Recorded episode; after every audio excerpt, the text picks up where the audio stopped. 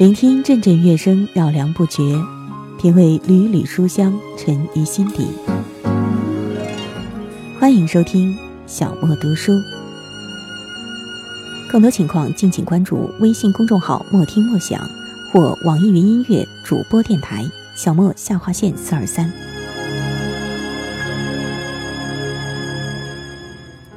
今天我们要在节目当中共同品读的文章是来自国馆的。丑妇，小莫读书正在播出。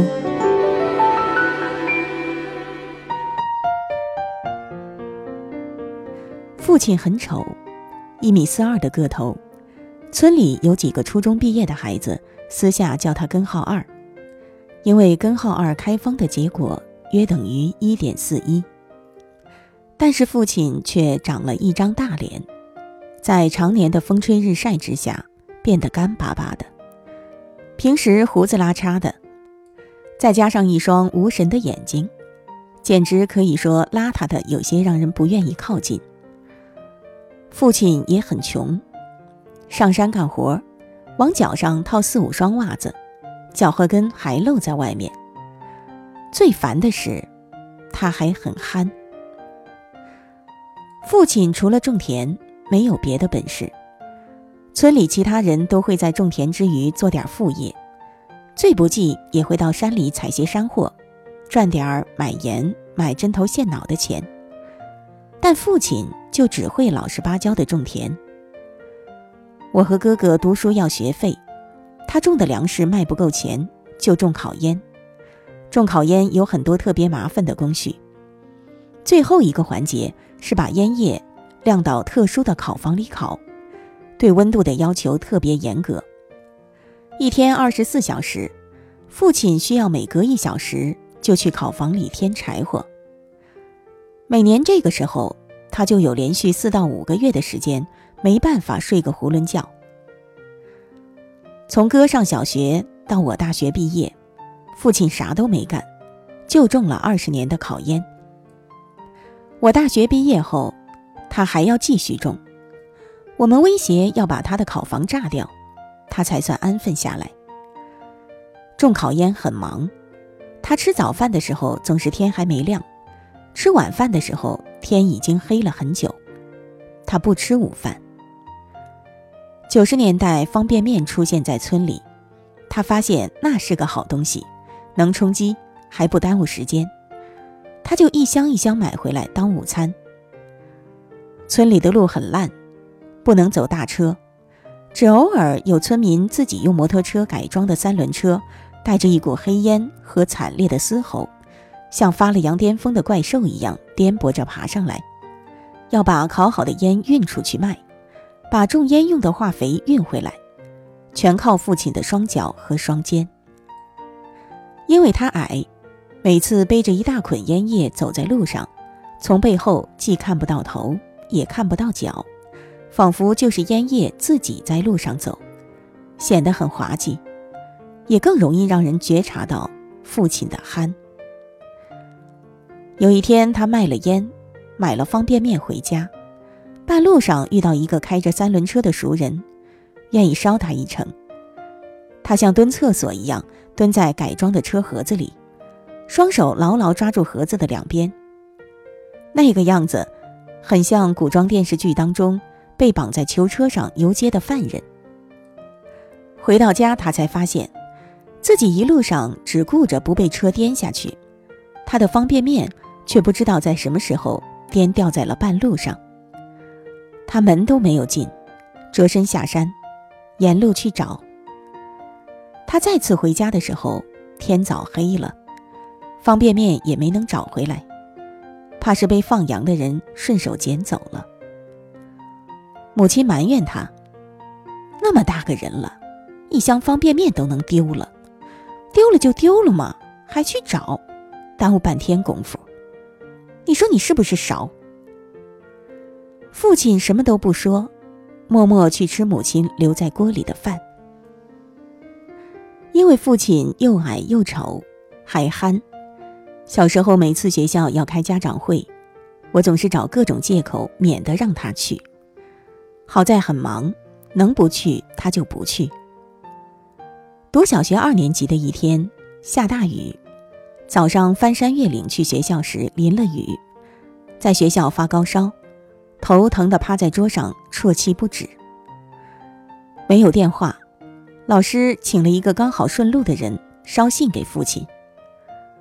下午的时候，他从头到脚都是泥，站在教室门口，大声喊我的乳名：“走，回家。”他背着我趟水，翻山，一身水，一身泥。那是记忆中他第一次到我的学校，也是在那天我发现，即使他那么丑，那么矮，那么憨，好像同学们也并没有因此而取笑我。到高中时，我已经能够比较坦然的接受他去学校了。高考前夕。全省模拟统考，我成绩突出，有上名校的潜质。学校因此特别邀请父亲来参加高考动员大会。我和父亲的位置被安排在第一排中间。动员大会在学校操场举行，他到的时候，校长的报告刚好进行到一半。他站在人群的边缘，踮起脚拼命向我挥手。我猫着腰。尽量避开同学们的视线，领着他从主席台下走到他引以为自豪的位置上。哪怕是来送儿子出征，他依然显得寒酸而憨，裤脚上还沾着泥浆。我们走过主席台的时候，校长有意提高了报告的声调，可能是想尽可能的吸走一部分学生和家长的眼光。为此。至今仍温暖着我的心，而我再一次觉察到父亲丑，而且憨。父亲憨厚，容易受人欺负。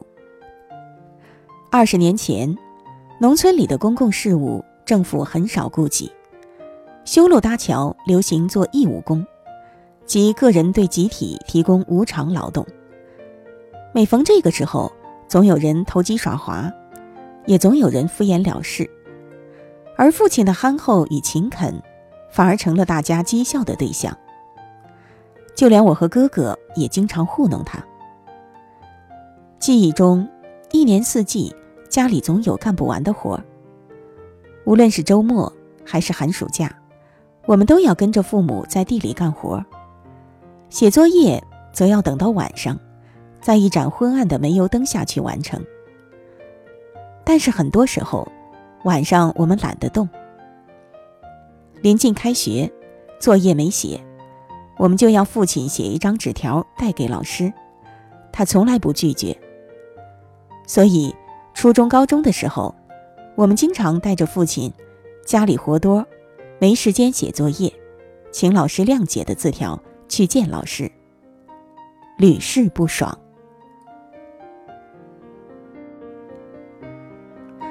村里穷而落后，大部分人对读书的理解非常传统而简单。学而优则仕，书读得多的人以后是要做官的。但是大部分村民觉得，祖坟上要是没冒青烟，子孙后代自然也和高官厚禄无缘。所以读书无用，在几十年前的农村很盛行。并不是近几年的新思潮。我和哥哥是村里四个大学生之二。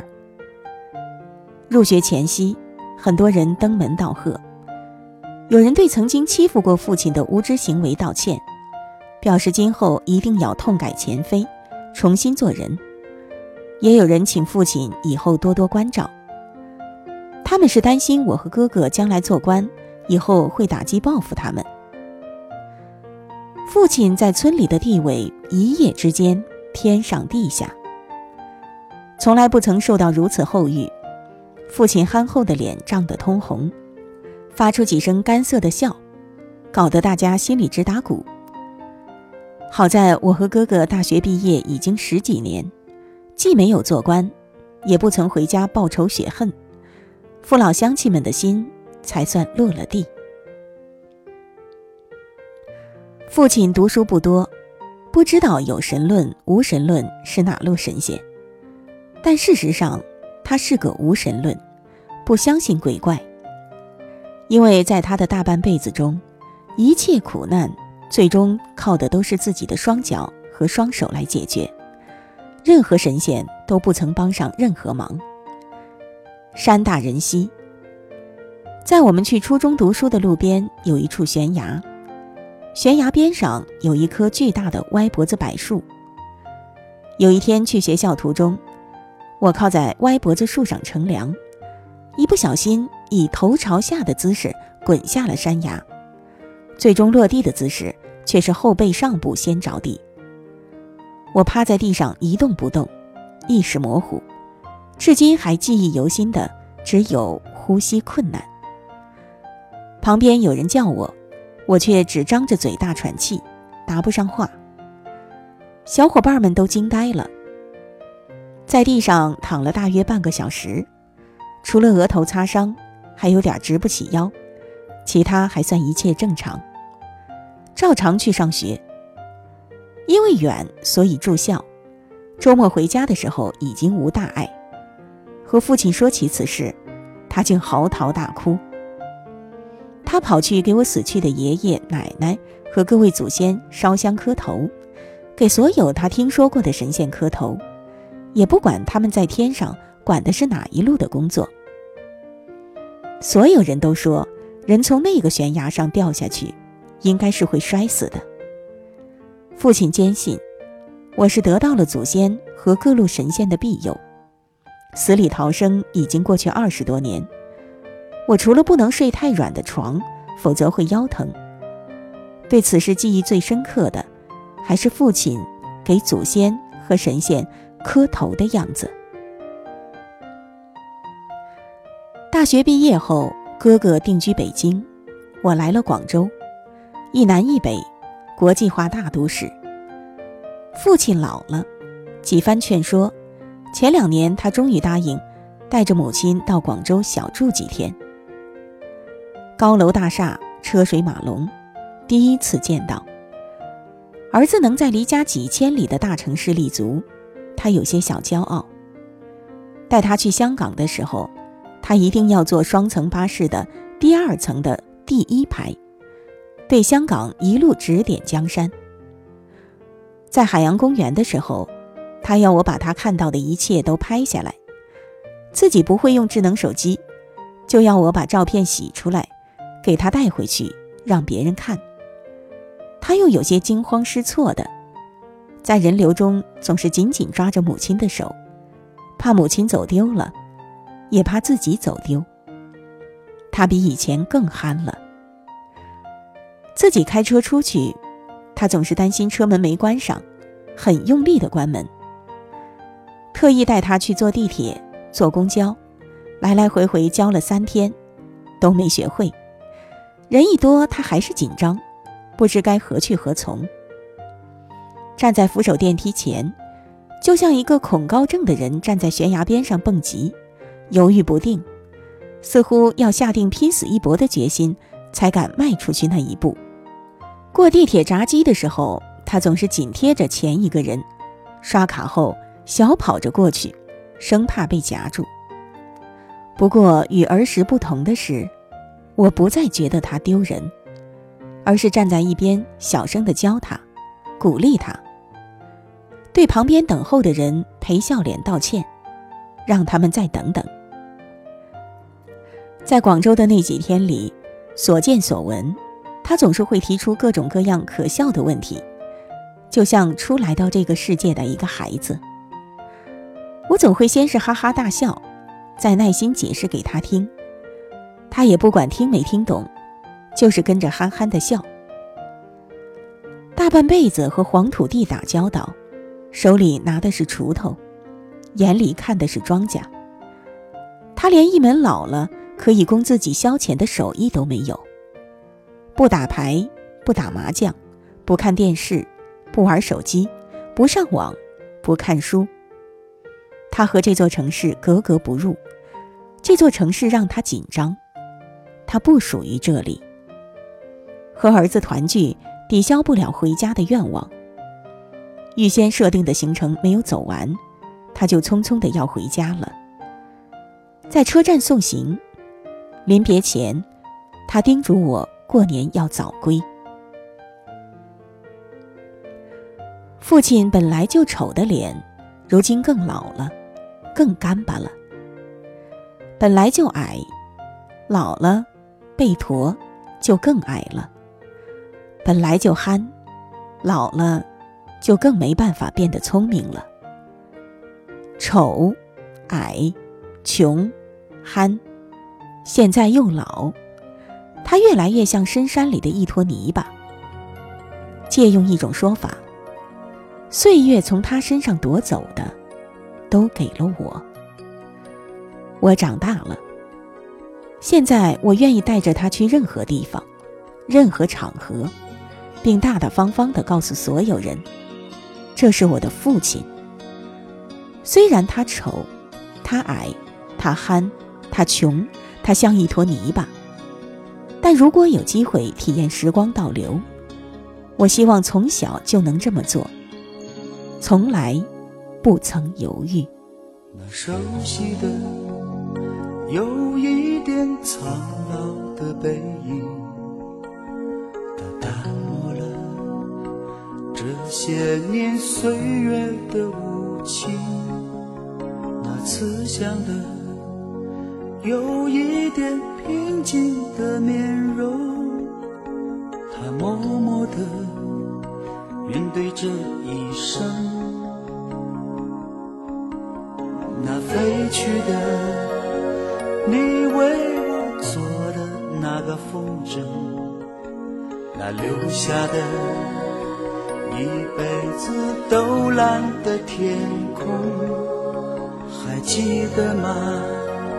那一条泥泞的小路，我摔倒时，你说孩子不哭。带着你儿时的梦想，而今我已经坚强。你为我插上翅膀，让我飞越海洋。带着你老去的牵挂，而今我已经成长。长大的我。有着当年你的模样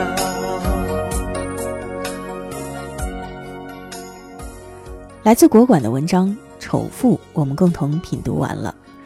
感谢朋友们的收听，今天的小莫读书就到这儿，下一期节目我们再会吧。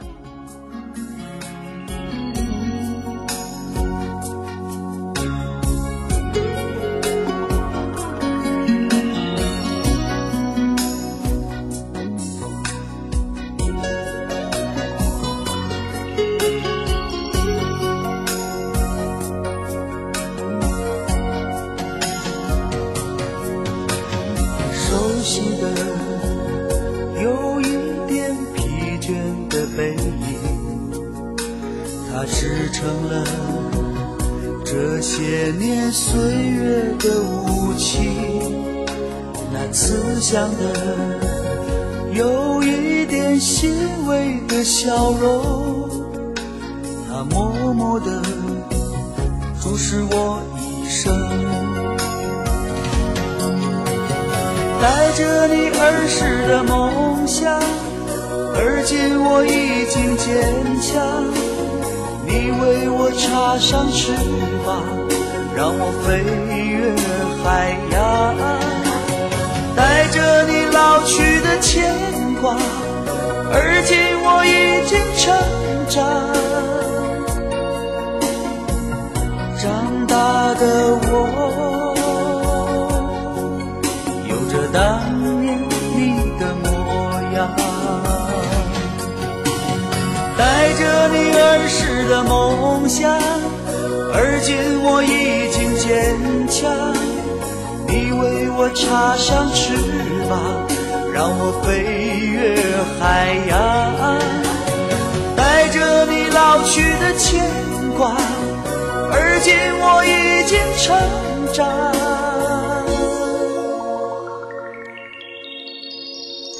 长大的我，着当年